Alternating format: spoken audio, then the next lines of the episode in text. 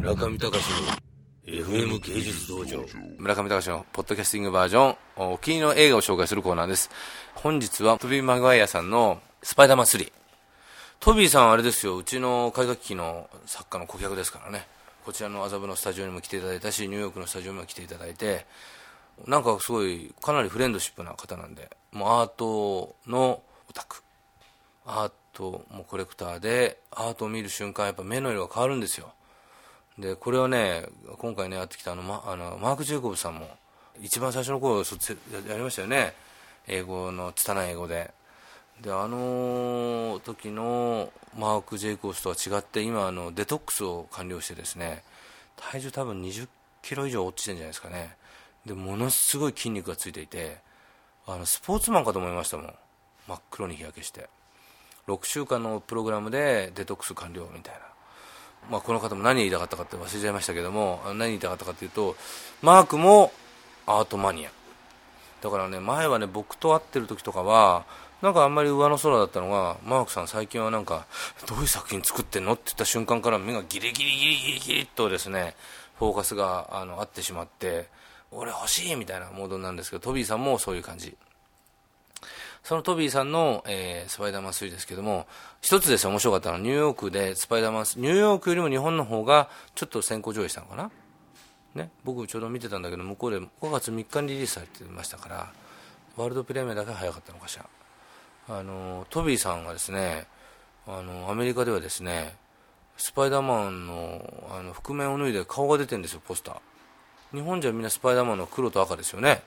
鏡に映ってて。日本じゃあんまりトビーさんっていうのを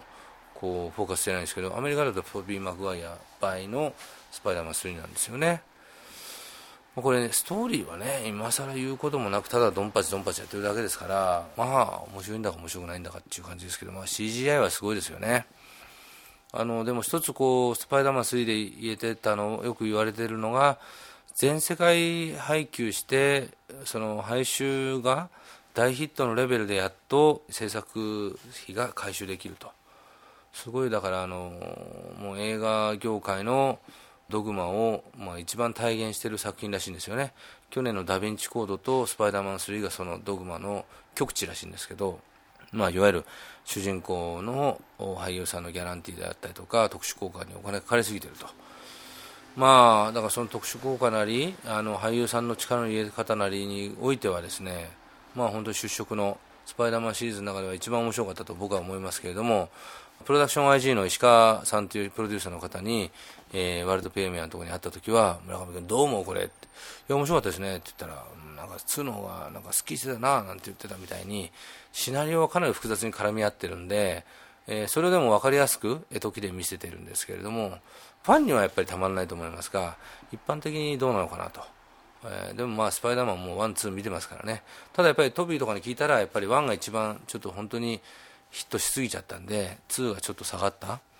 全世界で one は700億ぐらい上げたのかな、 two が670億ぐらい。で3は、まあ、あのスタッフ関係者だと大体同じぐらい、2と同じぐらいか、それよりちょっと減るんじゃないかと見てるようなことを言ってましたけれども、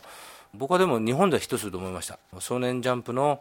友情努力総勝利っていうのがしっかりと韻を踏んで行われているのでまあ皆さん見に行っていただいてですね、えー、日本人どれだけフィットしているかっていうのをまあ見てもらうのもいいんじゃないかと。トビー・マグワイアさん。ね。また今度レスに行って会ってこようと思ってますけれどもトビー・マグワイアさんの事務所にはあのキルティン・ダンスさんもいると。スパイダーマンファミリーということでアメリカ映画業界。大変ですね。ということで お気に入りの映画を紹介するコーナーでした。中見隆の FM 芸術道場。